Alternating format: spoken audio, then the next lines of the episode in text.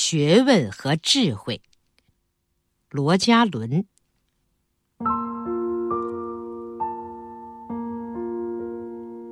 学问与智慧有显然的区别。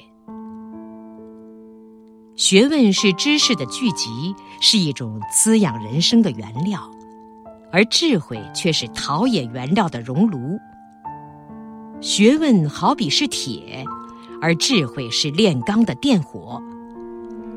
学问是寸积珠累而来的，常是各有疆域，独自为政的。它可吸收人生的兴趣，但是它本身却是人生的工具。智慧是一种透视，一种反想，一种远瞻。它是人生含蕴的一种放射性，它是从人生深处发出来的，同时它可以烛照人生的前途。有人以为学问就是智慧。其实有学问的人，何曾都有智慧？世界上有不少学问渊博的人，可是食古不化，食今亦不化，不知融会贯通，举一不能反三，终身都跳不出书本的圈子，实在说不上智慧二字。这种人，西洋便叫做有学问的笨拙。在中国，便可称为两脚书橱或东烘先生。反过来说，有智慧的人也不见得都有很好的学问。有一种人读书虽然不多，但他对于人情事理都很通达，凭借经验运用心得，观之止而神欲行，依乎天理，批大戏，导大款。这样的人，你能说他没有智慧吗？学问是不能离开智慧的，没有智慧的学问便是死的学问。有许多人从事研究工作，搜集了很多材料，但往往枯枯穷年，找不到问题的中心，得不到任何的结果。纵有结果，亦复无关宏旨。这便是由于没有智慧，而有智慧的人则不然。他纵然研究一个极小的问题，也能探离得珠，找到核心所在。其问题虽小，而其映射的范围却往往甚大。譬如孟德尔研究豆子的交配，居然悟出遗传的定律，奠下了遗传学和优生学的基础，就是一个例子。再说进化论的创立者达尔文，在达尔文以前，何曾没有富于学问的生物学家，看见过海边的蚌壳、山中的化石、类人的星源、出名的种族？何以不能发现物竞天择、最适者存的天眼功力？等达尔文发现以后，赫胥黎慨然叹曰。这个道理，傻子都应该知道，为什么我以前不知道？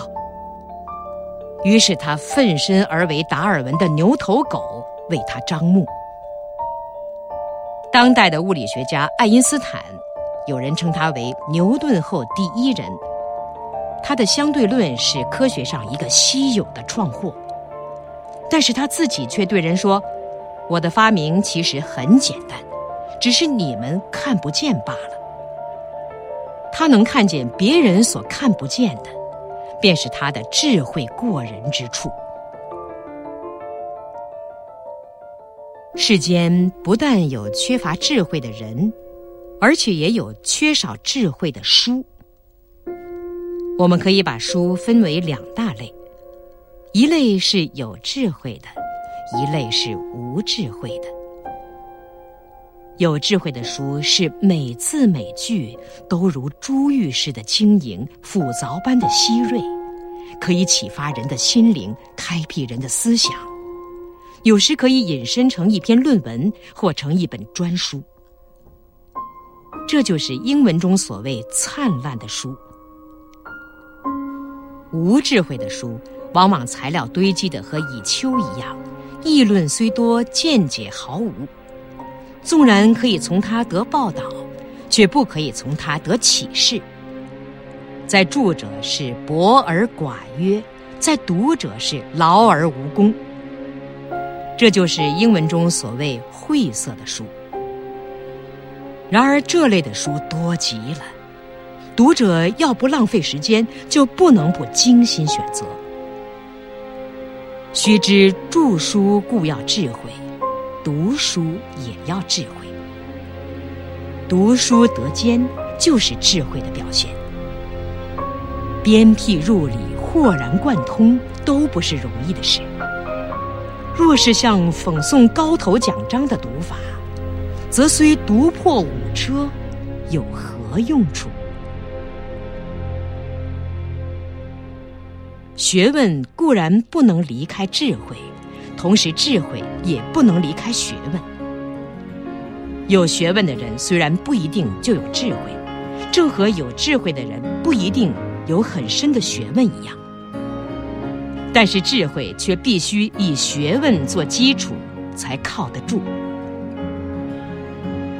无学问的智慧只是浮光掠影、瞬起瞬灭的。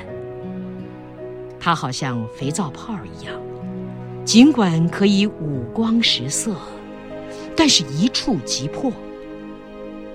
唯有从学问中产生出来的智慧，才不是浮光，而是探照灯。可以穿过云层，照射到清空的境地。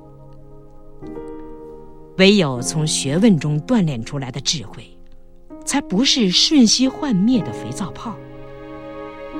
它永远像珍珠泉的泉水一般，一串串不断的从水底上涌。也唯有这种有根底的智慧，才最靠得住，最为精澈。最可宝贵。若把学问譬作建筑材料，那智慧便是建筑师的匠心。有木有石，甚至有水泥钢骨，绝不能成为房子。就是懂得材料力学、结构原理。也只可以造成普通应用的房子，而绝不能造成庄严壮丽的罗马圣彼得或巴黎圣母教堂。这种绝代的美术作品是要靠艺术家的匠心的。但是材料愈能应手，匠心愈能发挥；构造的原理愈进步，艺术家愈能推陈出新。材料与技术对于作风的影响，整个的美术史，尤其是建筑史，都可以证明。所以，学问与智慧是相辅为用、缺一不可的。我们不但需要学问，而且更需要智慧，需要以智慧去笼罩学问、透视学问、运用学问。